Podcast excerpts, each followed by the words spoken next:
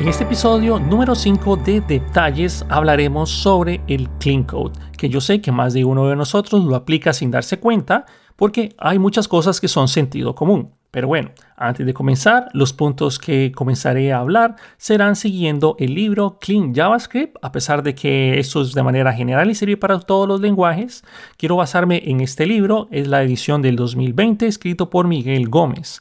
Cuesta más o menos 20 dólares el libro y ustedes lo pueden encontrar en algún enlace que lo voy a dejar ya sea en el podcast o en el video de YouTube para que ustedes puedan ir al sitio, que lo puedan adquirir y también él ofrece un demo gratuito que es bastante amplio. En fin, cualquiera de esos eh, métodos les puede servir para adquirir el libro.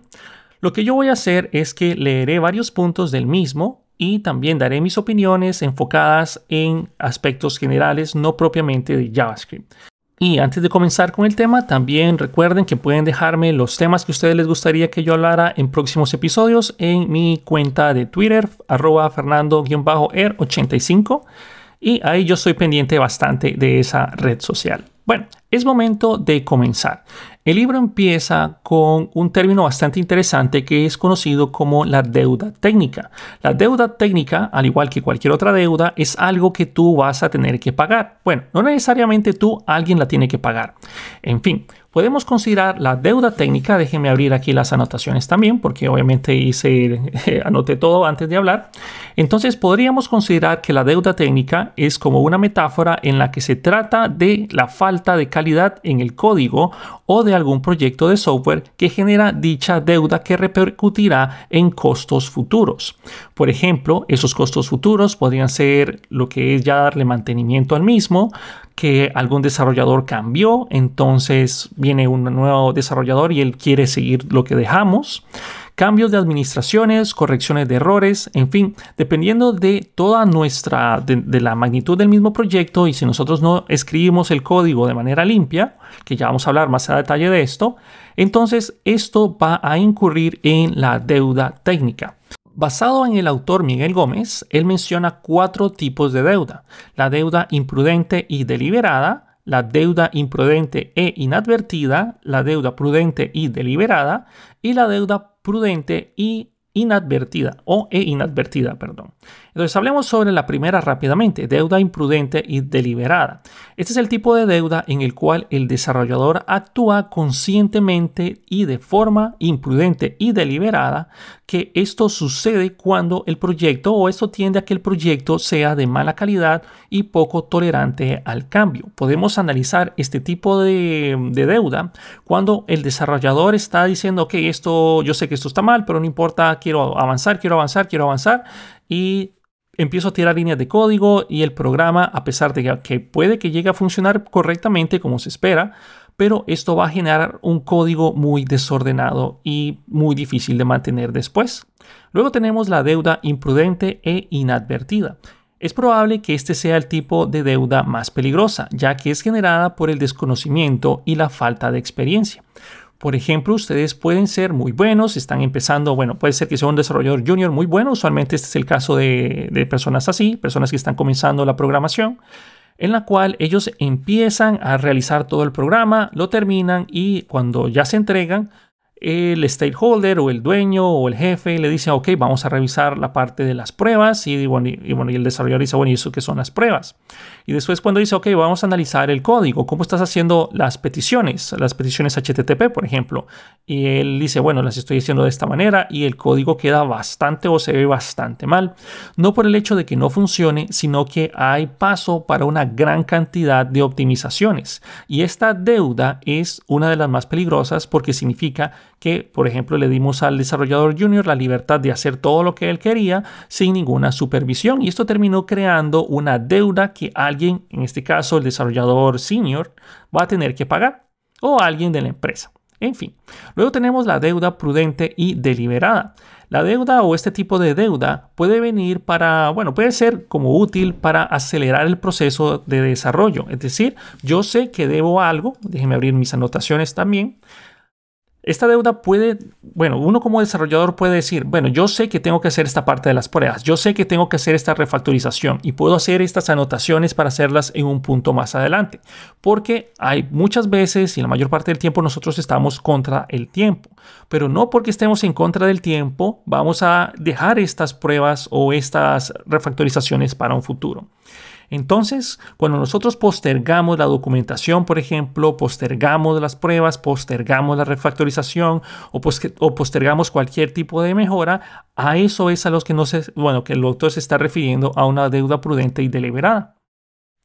Usualmente se recomienda que esta deuda se pague lo antes posible. Es un peligro si esta deuda no termina siendo pagada. Es decir, ustedes terminan su programa, cero documentación. Terminan este programa y dicen, ay, bueno, ahí se fue así. Ah, uy, se nos fue con la contraseña de desarrollo de la aplicación, pero no importa, nadie sabe. Entonces, esas son cosas que nosotros tenemos que, bueno, pagar porque eventualmente esa deuda va a repercutir en nuestro proyecto. Y por último, tenemos la deuda prudente e inadvertida. Es común que se dé en la mayoría de los proyectos, ya que se está relacionando con los conocimientos adquiridos por el propio programador a lo largo del desarrollo el cual llega un momento en el que se hace consciente, o él hace, se hace consciente, mejor dicho, de que esto se pudo haber hecho de una mejor manera. ¿A qué nos referimos básicamente con esto? Pues cuando ustedes les voy a plantear el caso que yo estaba desarrollando un sistema de incapacidades y conforme lo fui desarrollando y cada vez que bueno estudiaba más al respecto y conforme avanzaba más me di me, fui o me iba dando cuenta de muchos o muchas mejoras que se podían aplicar. Pude haber hecho esto de esta manera pude haber hecho esto de, de otra manera y todo ese conocimiento se adquirió en base a el camino entonces, este tipo de deuda también es que, bueno, este tipo de deuda, como cualquier otra, hay que pagarla. Entonces, nosotros tenemos que considerar el punto que digamos, uh, esto se pudo haber hecho de una mejor manera. Cuando ustedes logran mentalizarse eso, por favor, es momento de aplicarlo. Ahora viene la pregunta del millón. ¿Esta deuda cómo es que se paga? Bueno, incurrir a una deuda técnica es a menudo inevitable. Ustedes están construyendo un código, se lo están imaginando todo en su momento y es como que algún dibujante haga un gran, gran, gran lienzo o un pintor haga, un gran lienzo sin equivocarse ni una sola vez, sin hacer ni una sola corrección. Es muy poco probable que eso llegue a suceder, aunque hay pintores muy talentosos que sí lo logran hacer. Pero en desarrollo es casi imposible hacer un programa en el cual tú no toques el backspace, es decir, la tecla para borrar algo, o el control Z, es casi imposible. Entonces, incluir o incurrir, perdón, en esta deuda técnica es inevitable. En estos casos, nosotros debemos de asegurarnos de que somos conscientes de las implicaciones y tratar de pagar esta deuda tan pronto sea posible. Pero bueno, ¿cómo se paga esta deuda? Muy fácil por medio de la refactorización.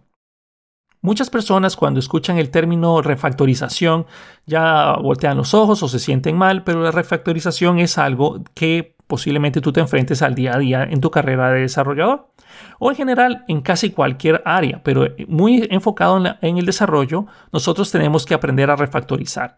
¿Pero qué es la refactorización?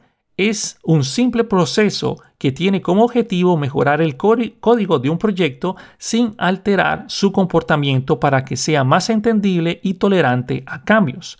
Para comenzar a refactorizar es imprescindible que nuestro proyecto bueno, que en nuestro proyecto existan los tests automáticos, pero aquí yo quiero añadir un par de cosas.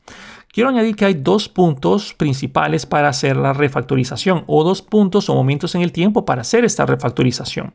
Ok, tenemos el primero que es durante la codificación y el segundo que es después de una funcionalidad o después de haber terminado la aplicación. Por ejemplo, cuando ustedes están codificando la aplicación, posiblemente en ese punto ustedes no tengan pruebas unitarias o pruebas de integración. Si ese es el caso, entonces es mucho más fácil hacer esta refactorización. Ustedes pueden tener la libertad, ok, voy a hacer este cambio, esto va a quedar mejor, va a ser más fácil de leer. Entonces, en ese punto, ustedes la, la aplican perfectamente. Y el segundo es cuando ya existen pruebas con, bueno, pruebas unitarias o integración. Esto significa que alguna funcionalidad ya está terminada o puede ser que la aplicación ya esté terminada. Entonces, esto es mucho más útil. ¿Por qué? Porque este tipo de pruebas van a ayudarte a que después de hacer, bueno, de haber hecho las modificaciones a tu código, la aplicación o dicha funcionalidad sigue trabajando según lo esperado. Sin los tests hacer una refactorización después de que una funcionalidad esté hecha o una aplicación esté hecha se vuelve bastante peligroso. Entonces ahí es donde ya viene el famoso término, bueno, si eso está funcionando, mejor déjalo así ni lo vayas a tocar. Y eso es porque nosotros usualmente no tenemos pruebas. El siguiente paso es detectar cuando nosotros debemos refactorizar. Una norma en general se podría considerar de que debemos de factorizar cuando detectemos que nuestro código no tiene la suficiente calidad. Esto es algo que usualmente la experiencia te va a dar, pero yo sé que más de una vez cuando ustedes están escribiendo un programa y la función o su código, o la clase o el método, lo que estén haciendo, ya empieza como a hacerse como muy pesado y ustedes mismos dicen, esto no se ve del todo bien, pero dejémoslo así, sigamos y luego lo arreglo. Más o menos ese es uno de los factores donde nosotros podemos pensar en que podemos mejorar mucho y refactorizar el código. Por otro lado, debe de darse el caso en el que la refactorización no sea suficiente, o mejor dicho, puede darse el caso donde la refactorización no sea suficiente y necesitemos cambiar la arquitectura y rediseñar algunos componentes aunque esta refactorización es la más dura porque usualmente no es apreciada por los jefes o inclusive el mismo cliente, ayuda mucho a que tu código sea mucho más fácil de leer. Y si esto te ayuda a que tú lo puedas leer más fácil, va a ser más fácil para otras personas o bien va a ser más fácil para ti que le puedas explicar a otras personas qué es lo que hace el código. Usualmente una buena refactorización y un código limpio debe de ser tan fácil de leer como si fuera un libro o debería de poderse leer como si fuera un libro. Ok, aunque esa frase también se encuentra un poco más adelante en un punto en el mismo documento que ya vamos a llegar a él. Ahora, la mala calidad del software siempre la termina pagando alguien. Es decir, la asume o lo paga el cliente o el proveedor o los recursos del, ya sea de nuestro, de nuestro propio sistema, el propio desarrollador o cualquier otra persona que venga después a mantener el mismo software. Alguien lo va a terminar pagando. Entonces, pasar el tiempo en una refactorización no es una pérdida del tiempo. Un buen punto de partida para prevenir la deuda técnica es intentar valorar si estamos cumpliendo los siguientes cuatro puntos. El código pasa correctamente las pruebas, aunque si bien es cierto, como hablamos antes, las pruebas no garantizan de que la aplicación está libre de errores, pero una vez se hace alguna funcionalidad y se escriben las pruebas, una refactorización debe de seguir pasando estas pruebas, por lo cual si las pruebas pasan, tú tienes la seguridad de que todo estuvo bien y que tu refactorización no afectó el funcionamiento de la misma. El siguiente punto es que revela la intención del diseño. Usualmente cuando nosotros estamos trabajando en una refactorización debe de hacer que el código sea mucho más fácil de observar y uno diga, ah, ok, esto es lo que está haciendo el desarrollador en este punto. Luego, respeta el principio DRY. DRY es el acrónimo de Don't Repeat Yourself, es decir, no te repitas. Usualmente esto es algo que yo menciono bastante en mis cursos, que en el momento en que tú haces un control C de un bloque de código y lo terminas pegando en otro lugar, eso da paso a una refactorización y eso es el principio DRY, don't repeat yourself. Y el último punto es que nuestra aplicación o nuestro código tiene el menor número posible de elementos. Es decir, nosotros no tenemos que crear funciones solo porque sí, no queremos complicar ni siquiera incrementar el tamaño de peso de nuestra aplicación añadiendo elementos que no son o no terminan siendo necesarios. Ahora sí, entremos de lleno en el concepto del clean code. A lo largo de todo este libro está lleno de frases bastante interesantes, como por ejemplo esta que se encuentra aquí que dice que programar es el arte de decirle a otro humano lo que tú quieres que el ordenador haga la cual me gusta mucho porque tiene, bueno, bastante sentido, porque usualmente cuando nosotros escribimos el código pensamos de que nadie más lo va a leer y eso no es cierto. Nosotros tenemos que escribir un código el cual otra persona, ya sea inclusive tú mismo o cualquier otra persona en un futuro va a leer. Entonces, esto es el principio en el cual se basa toda la parte del clean code. Existen muchas definiciones para el término, obviamente, de clean code o código limpio. En fin, el código limpio es aquel que se ha escrito con la intención de que otra persona, ya sea tú mismo, lo entienda en el futuro. Los desarrolladores solemos escribir el código sin la intención implícita de que vaya a ser entendido por otra persona ya que la mayoría de las veces nos centramos simplemente en implementar una solución que funcione y que resuelva el problema.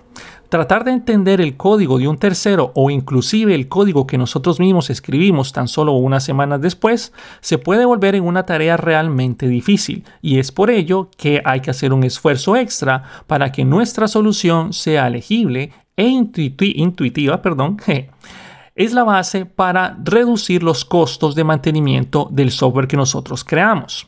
Eso va de, bueno, en todos los aspectos del desarrollo, desde la definición de variables, creación de funciones, reutilización de código. Todavía no vamos a entrar en conceptos como Solid, aunque eso es algo que vamos a ver posiblemente en otro podcast porque hay suficiente material de Clean Code como para, pues, aquí hablar un buen rato, un par de horas.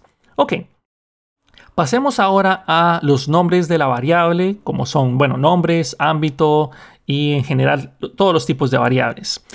Otra frase interesante que se encuentra en el libro, que eso también las marqué porque son, son geniales. Nuestro código tiene que ser simple y directo. Debería de leerse con la misma facilidad con la que se lee un texto bien escrito. Y la verdad estoy totalmente de acuerdo con eso. Nosotros tenemos que escribir un código de tal manera de que al día de mañana cuando tú entres en, en la función main o en el archivo main, todo quede bastante claro cómo es que nosotros vamos a construir cada una de las piezas de nuestra aplicación sin importar el lenguaje o framework o librería o lo que sea que tú uses para crearlo. Nuestro código debería de poder leerse con la misma facilidad con la que leemos cualquier libro. Es por ello que escoger buenos nombres de las variables y entender el concepto del ámbito es fundamental sin importar el lenguaje de programación en el que tú desarrolles tu software. Los nombres de las variables, métodos y clases deben de seleccionarse con cuidado para que den expresividad y el significado del mismo. Por ejemplo, vamos a entrar a los nombres pronunciables y expresivos. Es muy, muy y altamente recomendado de que todos los nombres de las variables, funciones, métodos los escribamos en inglés. ¿Por qué? Y también, aparte de que ser en inglés, tienen que ser pronunciables. Ya voy a hablar un poco de esto con ejemplos. Pero esto quiere decir que no deben de ser abreviaturas, hay que priorizar el estilo de camel case, aunque aquí depende del lenguaje que estés utilizando, porque por ejemplo, en Python se acostumbra y se recomienda usar el snake case. Debemos de intentar no ahorrar caracteres en los nombres y la idea es que sean lo más expresivos posibles. Por ejemplo, les voy a poner un mal caso y también una mejor solución. Digamos que queremos almacenar la fecha de hoy, ¿ok? Queremos almacenar y, bueno, bueno, grabar el día de hoy y también que esté en el formato, qué sé yo, de año, mes, día. Entonces e, el autor hace un ejemplo donde crea una constante en la cual tiene el nombre de y, y, y, mm, dd. En pocas palabras sería, pues obviamente la fecha se entiende rápidamente que es sí, pero no, no necesariamente nos dice que es la fecha de hoy o es la fecha actual. Entonces, un mejor caso o un mejor nombre para esta variable o esta constante sería current date, el cual ya claramente nos dice cuál es la fecha actual o por lo menos lo que se almacena ahí. Antes de continuar hablando sobre otros nombres, ya sea de funciones, variables, booleanos y otras cosas que vamos a hablar en breve, cuando ustedes tienen un nombre expresivo, no piensen de que, bueno, esto va a ser más, más lenta mi aplicación o más pesada, porque recuerden que ni siquiera JavaScript va a terminar usando esos nombres de estas variables. Usualmente cuando ustedes compilan o traducen su aplicación de JavaScript, lo van a minimizar con el objetivo de que pese menos, de evitar estos nombres largos, para que entre más corto sea, menos cargue el navegador web sus recursos. Hay muchas optimizaciones que se pueden hacer de manera automática y su código original o el código fuente que ustedes escribieron va a terminar siendo el mismo. Pero, pero cuando se pasa a la computadora, ahí sí está optimizado para que ella lo haga de la manera más rápida posible. Pero nosotros tenemos que tratar de poner nuestros nombres bien expresivos y sobre todo evitar las abreviaturas.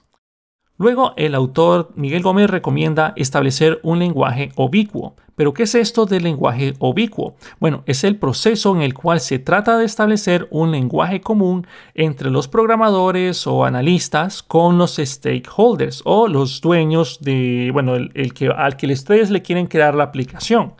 Entonces, si ustedes logran hacer un, idioma en común, es mucho más fácil tanto para ustedes, para los desarrolladores y los analistas, de que todos estén hablando en el mismo idioma.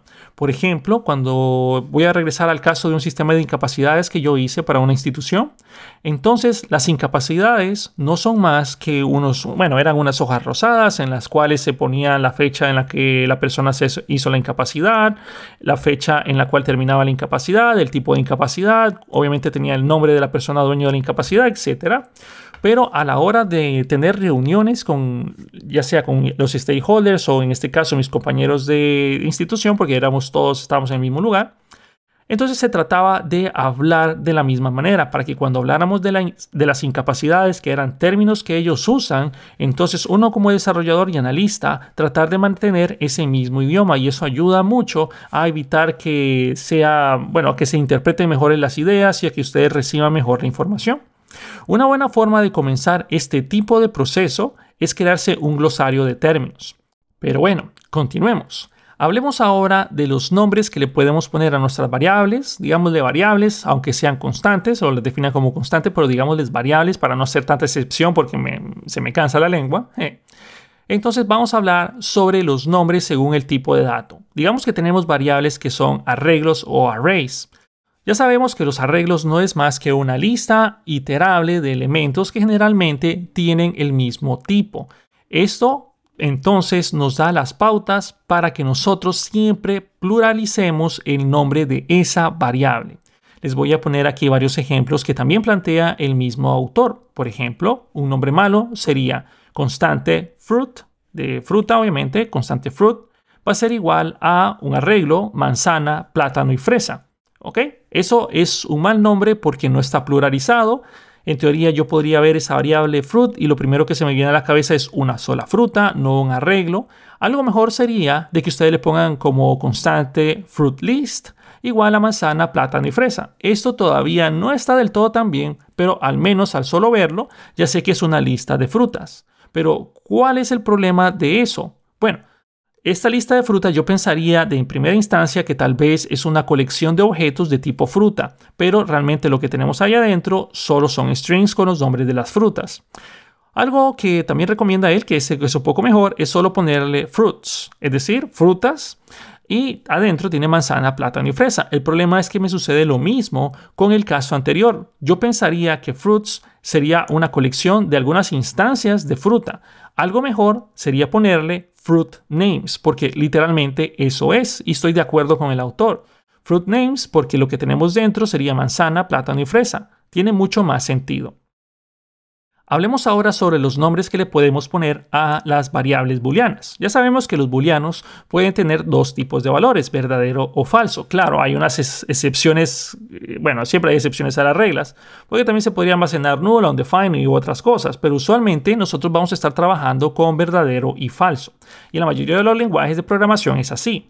Dado esto, el uso de prefijos como is, has, can, va a ayudar mucho a que sea más fácil inferir el tipo de la variable muy rápidamente. En pocas palabras, el is es como, por ejemplo, está o tiene o puede en español, eso es a lo que se refiere esto, pero nuevamente se recomienda que tus programas siempre estén en inglés.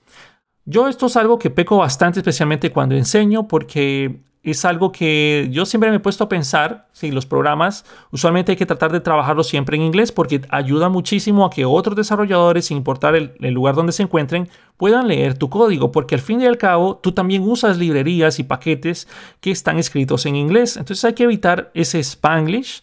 Pero bueno, esto es algo que yo peco bastante y muchas veces digo yo, bueno, es porque ya yo también quiero eh, enseñar a un mercado latinoamericano, pero la verdad es que nosotros tenemos que seguir esta práctica.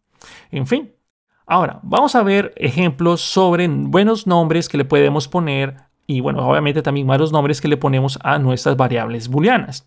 Por ejemplo, constante open igual true, constante right igual true, constante fruit igual true.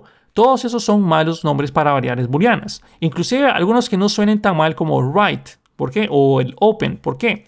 Porque en teoría yo no sé qué es lo que contiene ese dato. Open, ¿qué será open? O qué es write, o qué es fruit, no sé. O sea, no tiene sentido absoluto de qué es lo que estoy queriendo almacenar ahí. Nombres mucho mejores serían constante, is open o igual a true, o constante, can write igual true, constante has fruit igual true. Entonces esto tiene mucho más sentido especialmente a la hora de pasar los ojos por cualquier definición de este tipo de variables. Is open significa está abierto muy fácilmente. Yo sé que es un, un valor booleano lo que almacena can write o puede escribir. Esto significa de que puedo escribir ahí. Si esto está en true, obviamente voy a poder escribir. Can write igual false significa que no puedo escribir y listo. Has fruit, como decir tiene fruta, igual true. Eso significaría de que hay un valor ahí adentro o que tiene alguna fruta. Entonces, claramente yo sé esos nombres y, y como se volvía a decir, tratemos de ponerle nombres bien expresivos a cada una de nuestras variables.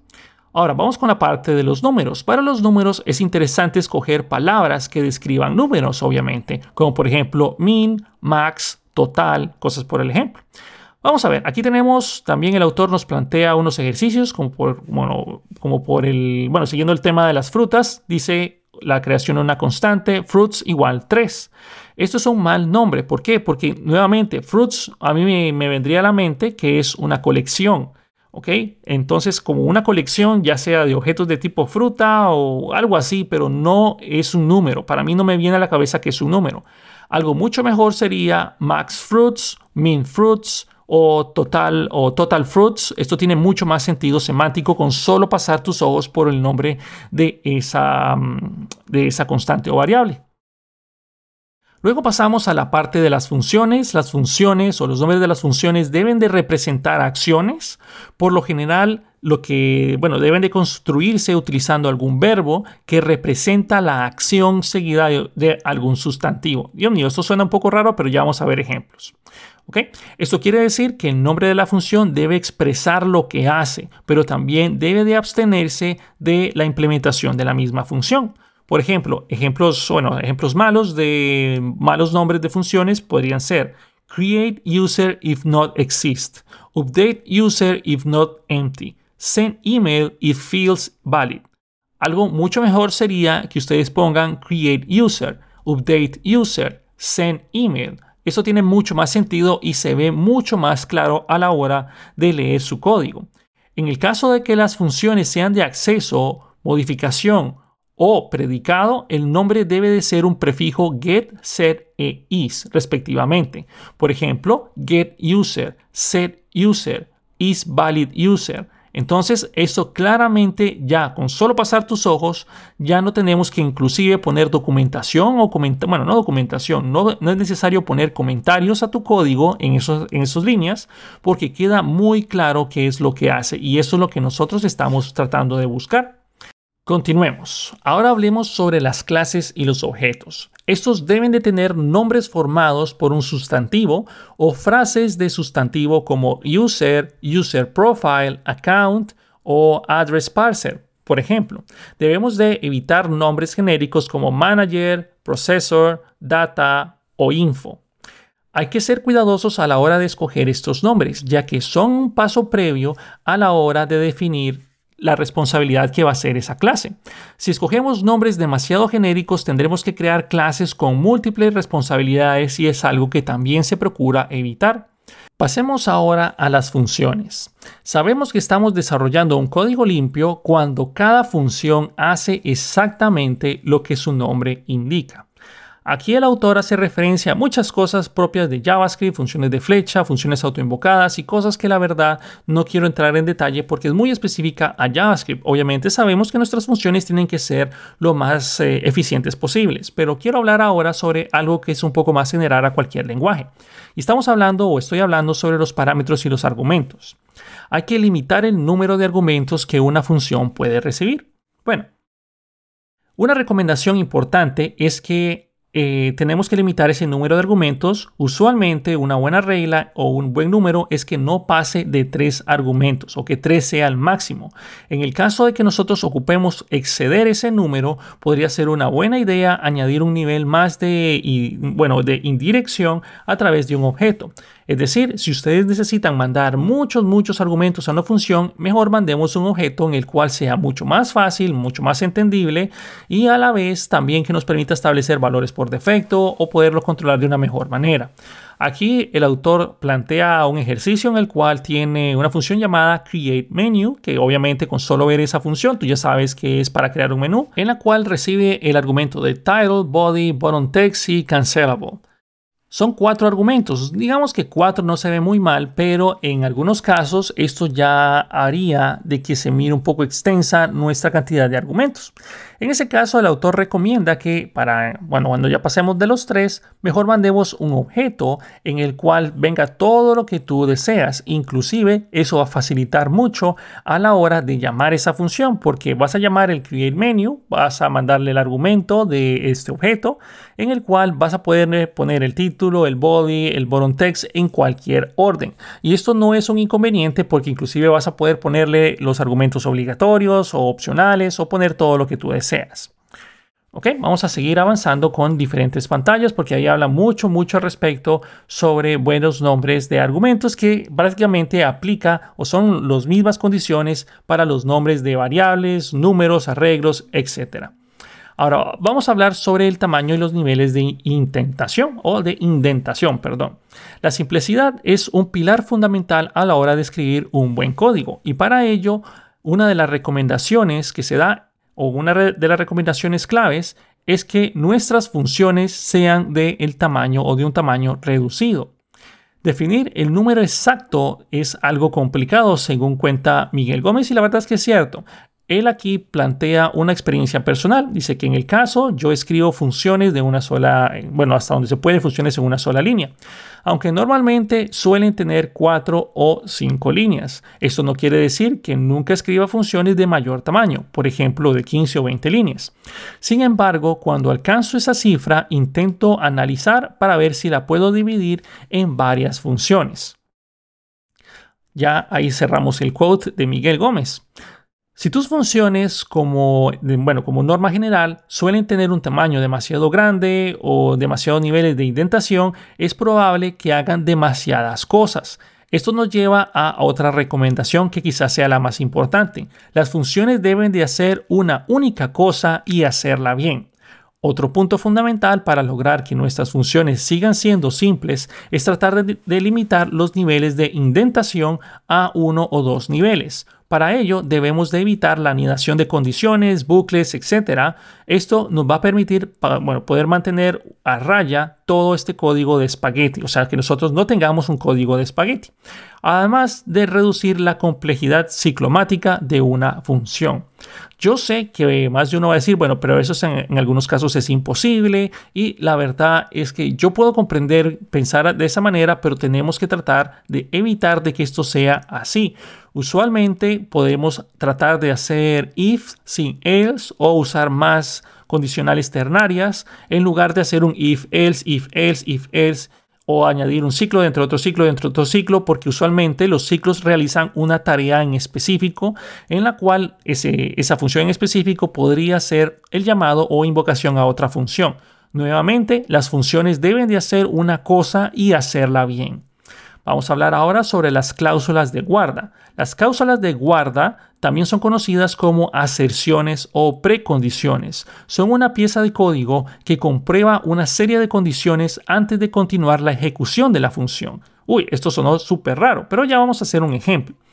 En el ejemplo anterior que nosotros tenemos acá, vamos a analizarlo un poco, el autor plantea que, bueno, hay una función que se llama getPaidAmount o obtener la cantidad de paga en la cual verifica que la persona no está muerta, si está separada, si está retirada, si eh, tiene hijos y por último hay una condición else. Pero todo esto lo hace con if si está muerto, if is separated, if retired, if eh, has kids y así va la cuestión. Y eso crea una función bastante anidada. Una de las recomendaciones que él plantea, que la verdad es bastante buena, es que en lugar de tener ese código con tantos niveles de indentación y ese montón de if, else, if, else, es que nosotros hagamos, por ejemplo, if is dead, por ejemplo, si está muerto, return y que se le mande la cantidad o la acción que se quiere hacer. y hasta ahí llega. No se abren ni se cierran llaves. Es más, cuando en JavaScript, cuando tú tienes un solo if y ese, ese if solo tiene una línea de código, puedes evitar poner las llaves y el código queda mucho más limpio. Entonces, if is dead, return tal cosa, se acabó, pasas con la siguiente. Aunque, si bien es cierto, esto no funciona de la misma manera, pero es algo muy parecido a la hora de ejecución, porque aunque tuviéramos un if, else, if, else, if, else, alguien podría decir, bueno, pero si se evalúa la primera condición y la primera condición se cumple, entonces se sale. Así es exactamente el mismo panorama. Pero cuando nosotros tenemos un código donde inmediatamente nos regresamos, es casi igual de. Ok, vamos a seguir avanzando. Evitar el uso del else, lo que les mencionaba. Otra estrategia que se suele utilizar es evitar la anidación. Es no implementar, y para lograr eso es no implementar la palabra clave else. Para lograrlo, se suele priorizar el estilo declarativo, hacer uso de las cláusulas de guarda, cuando se usa este, eh, este, tipo de estructuras condicionales donde hay muchos if else, y if else, entonces en lugar de hacer un if else, mejor hacemos un if return y se acabó el asunto. Y cuando definitivamente tenemos que hacer un if-else, utilizar el operador ternario. La mayoría de los lenguajes de programación lo soportan y es algo que nosotros tenemos que utilizar. Tenemos que tratar de dominar mucho el operador ternario. Claro, esto puede ser contraproducente. Aquí también menciona cuando, usa, cuando hagas uso del operador condicional ternario, debe de intentar mantener la expresión lo más simple posible, ya que caso contrario puede hacerse casi imposible de leer. Hay que priorizar las condiciones asertivas, es decir, que sean positivas a la hora de hacer evaluaciones, ya que esto nos ayuda mucho a mejorar la forma como se leen estas condiciones. La evidencia nos dice que las frases afirmativas suelen ser más fáciles de entender que las negativas. Es decir, si tenemos una condición que dice if cannot format y hago la negación, es decir, negación de cannot format, que es, no sé, no sé si es true, no sé si es false, no sé, o sea, no sé. Ah, es muy complicado de ver y eso es lo que estamos tratando de evitar. Caso contrario, si lo pasamos a una afirmación o una, una condición asertiva, sería if can format. Obviamente es mucho más fácil pensar, ok, si se puede formatear, entonces formatealo. Si no se puede, obviamente ya sabemos que no hay que hacer nada y ni siquiera tenemos que poner un comentario ahí. Por lo cual, las condiciones asertivas, o mejor dicho, tratar de que nuestras condiciones estén escritas de manera positiva ayuda mucho, mucho a la hora de comprender cuál es el procedimiento que se va a ejecutar, si el if o el else. Luego tenemos la, la, transparencia referencial. Muchas veces nos encontramos con funciones que prometen hacer una cosa y en realidad terminan generando efectos secundarios ocultos. Se dice que una función cumple, cumple perdón, el principio de transparencia referencial si para un valor de entrada produce siempre el mismo valor de salida. Este es el tipo de funciones que también se conocen como funciones puras y son la base de la programación funcional. Como por ejemplo, si tú tienes una función que recibe dos números y la función se llama sumar, por ejemplo, entonces tú esperarías que sume esos valores. No estarías esperando de que me imprima en consola algo o que haga una petición HTTP y que haga algún tipo de cálculo y luego regrese y haga la sumatoria, porque eso ya se sale de muchas, bueno, de muchas buenas prácticas que le hemos estado, bueno, comentando a lo largo de todo este podcast. Entonces tratemos de que nuestras funciones apliquen hasta donde sea posible el principio de transparencia referencial. Luego, tenemos el principio dry, que ya habíamos hablado, don't repeat yourself, es decir, no te repitas a ti mismo. Teniendo en cuenta que la duplicidad de código suele ser la raíz de muchos problemas, una buena práctica sería que siempre, siempre, perdón, apliques este principio. El principio dry, en español obviamente significa no repetirse, nos evitará muchos, bueno, quebraderos de cabeza, como por ejemplo tener que testear muchas veces el mismo código, además de ayudarnos a reducir la cantidad de código que tenemos que mantener.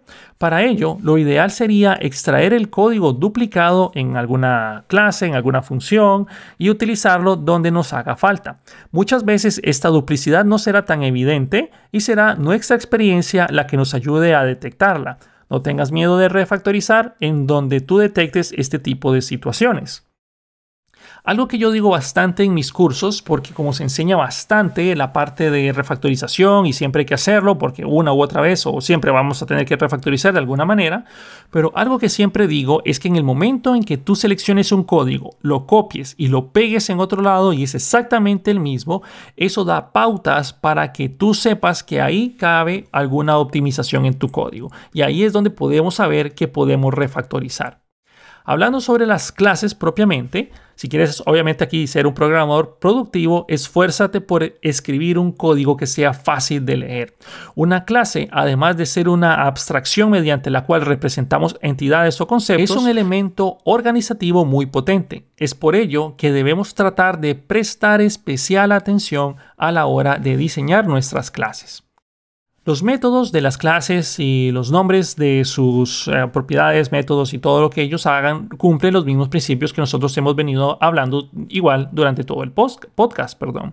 Vamos a hablar un poco sobre los métodos. Como tú sabes, los métodos representan operaciones que se pueden realizar con los objetos de una instancia en concreto.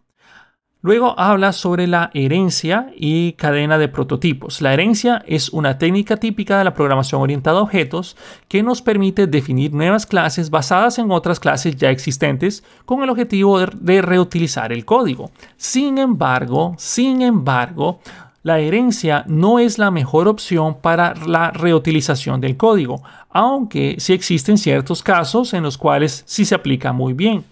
Ahora, usualmente en lugar de extender una clase con otra complicando su lectura, es mucho más fácil crearse una propiedad interna del tipo de la clase que tú querías extender. Como por ejemplo, si tenemos una clase llamada persona y le extendemos la dirección, es mucho más complicado que, que crear una propiedad dentro de la persona y esa propiedad que se llame dirección, la cual va a ser de tipo dirección. Y eso es mucho más fácil de leer a, bueno, de primera instancia. Claro, esto no se aplica en todos, hay veces donde la, obviamente la herencia es el único camino para resolver la necesidad, pero tengamos presente este principio. Luego, tamaño reducido. Las clases, al igual que vimos con las funciones, deben de tener un tamaño reducido. Para conseguir esto debemos bueno, debemos de empezar por escoger un buen nombre para la clase. Un nombre adecuado es la primera forma de limitar el tamaño de la clase, ya que nos debe de describir la responsabilidad que desempeñará esa clase. Nuevamente, las clases tienen que realizar una tarea en específico y hacerlo bien. Otra pauta que nos ayuda a mantener un tamaño adecuado en nuestras clases es tratar de aplicar el principio de responsabilidad única. Este principio viene a decir que una clase no debe de tener más de una responsabilidad, es decir, no debería de tener más de un motivo por el cual tiene que ser modificada. Más adelante, y posiblemente en otro podcast, sí hablemos sobre los principios SOLID y evitar el stupid, que el stupid no es que seamos estúpidos ni nada de eso, son, es un simple acrónimo. Entonces, nosotros tenemos que tratar de que nuestras clases únicamente tengan una sola responsabilidad. Pasemos ahora a la organización. Las clases deben de comenzar por una lista de variables. En el caso de que hayan constantes públicas, este deben de aparecer primero. Seguidamente deben de aparecer las variables estáticas, privadas y después las instancias de las, las instancias privadas. En el caso de que utilicemos variables de instancias públicas, estas deben de ir en último lugar. Luego hay que priorizar la composición frente a la herencia, que es lo que estábamos hablando hace unos minutos. Tanto la herencia como la composición son dos técnicas muy comunes aplicadas para la reutilización del código. Como sabemos, la herencia permite definir la implementación desde una clase padre, mientras que la composición se basa en ensamblar objetos diferentes para obtener una funcionalidad más compleja. Optar por la composición frente a la herencia nos ayuda a mantener que cada clase, bueno, que cada clase esté encapsulada y centrada en una sola tarea, principio de responsabilidad, favoreciendo la modularidad, modularidad, lo dije bien creo, y evitando el acoplamiento de dependencias. Esto no quiere decir que tú nunca debas de usar la herencia. Hay situaciones en las que la herencia es la, bueno, calza muy bien y es la única manera de resolver eh, algún tipo de tarea. La clave es saber cuándo diferenciarlas. Una buena forma de hacer esta diferenciación es preguntándote si la clase a la cual tú quieres hacer la herencia es realmente un hijo o simplemente tiene elementos que el padre puede compartirle. Luego hablemos sobre los comentarios y con esto ya vamos a empezar a cerrar el podcast. Hay que evitar el uso de comentarios y antes de que me empiecen a tirar pedradas, déjenme explicar lo que, bueno, déjenme terminar antes de que me empiecen a, se empiecen a quejar. Primero, no comentes un código mal escrito, mejor reescríbelo. Cuando necesites añadir comentarios a tu código es porque no es lo suficientemente autoexplicativo, lo cual quiere decir que no estamos siendo capaces de escoger buenos nombres. Cuando veas la necesidad de escribir comentarios, trata de refactorizar tu código o de nombrar los elementos de el mismo de otra manera, de tal forma de que sea muy claro saber qué es lo que hace cada uno de tus, bueno, de tus clases, de tus métodos, de tus funciones, etc. A menudo cuando usamos librerías de terceros, APIs o frameworks, nos encontraremos ante situaciones en las cuales escribir un comentario será mejor que dejar la solución compleja o un hack sin explicación. En definitiva, la idea de, de que los comentarios es que sean la excepción y no la regla. En todo caso, si necesitas hacer uso de los comentarios, lo importante es comentar el por qué, más que comentar el qué o el cómo, ya que el cómo lo vemos, o sea, lo estamos viendo, es el código, y el qué no debería ser necesario si escribes un código autoexplicativo. Pero el por qué has decidido resolver algo de cierta manera, sabiendo de que habían otras formas de hacerlo, eso sí es importante comentarlo. Ahora también tenemos que hablar sobre el formato coherente. El buen código siempre parece estar escrito por alguien a que realmente le importa. En todo proyecto de software debe de existir una serie de pautas sencillas que nos ayuden a armonizar la legibilidad de nuestro código, sobre todo cuando trabajamos en equipo. Algunas de las reglas que les podrían hacer hincapié o que vale la pena mencionar son problemas similares, soluciones similares es fundamental seguir los principios de los mismos patrones a la hora de resolver los problemas similares dentro del mismo proyecto. Por ejemplo, si estamos resolviendo un CRUD, es decir, Create, Read, Update y Delete, de una entidad, de determinada forma, entonces es importante de que todas las demás entidades o que todos los demás problemas relacionados a otras entidades se resuelvan de la misma manera. Esto tiene mucho sentido, pero la verdad es que hay que, bueno, mencionarlo. Lo más importante va primero. Los elementos superiores de los ficheros deben de contener los conceptos o algoritmos más importantes e ir incrementando los detalles a medida que vamos descendiendo en el mismo fichero. Luego tenemos la indentación. Por último, y no menos importante, debemos de respetar la indentación o sangrado. Debemos de indentar nuestro código de acuerdo a su posición dependiendo si pertenece a la clase, dependiendo a la función o a bloque de código. Esto puede parecer de sentido común, pero es muy interesante ver otros programadores que escriben todo, todo, todo, bueno, sin importarles si esto va, bueno, con una separación antes o después o dicen, ah, ok, bueno, pero tengo aquí este autoformateador que cuando termine el código lo voy a formatear y se va a ver bonito. En todo caso de que tú decidas eh, formatearlo de la manera como el formateador le desea, que usualmente estos formateadores siguen las mejores prácticas, pero siempre es bueno de que te acostumbres a escribir un código que sea fácil de leer, no solo para ti, porque a veces que nos acostumbramos muchas veces a estos autoformateadores y luego se nos olvida de que nosotros, cuando no tenemos esas herramientas, escribimos un código espantoso. Y hasta aquí quiero llegar el podcast. Déjenme saber en mi Twitter o donde tengamos la oportunidad de que me escriban si ustedes quieren seguir expandiendo sobre este tema, podemos hablar más al respecto, pasar a principios Solid, tenemos que, bueno, si pasamos a Solid, que no es más que nosotros hagamos un, código intuitivo, testeable, tolerante a cambios, hablar sobre también los aspectos que tenemos que evitar, entre otras cosas. Déjenme saber ahí en mi Twitter o donde sea si les interesa. Por favor, también si pueden compartir mi podcast para ayudar a, bueno, llegar a más personas, hacerme saber si lo están escuchando y no que estoy hablando al aire. La verdad es que les agradezco mucho aunque sea un simple like o un comentario que diga, sí, lo escuché, eso me ayuda muchísimo. Y si estaban escuchando esto en el carro o en la oficina, donde sea, espero que tengan un excelente día, mucha suerte en todo lo que hagan. Y pues me despido de ustedes. Esto fue el quinto episodio de Detalles. Nuevamente espero que les haya gustado y nos vemos en la próxima transmisión. Hasta la próxima.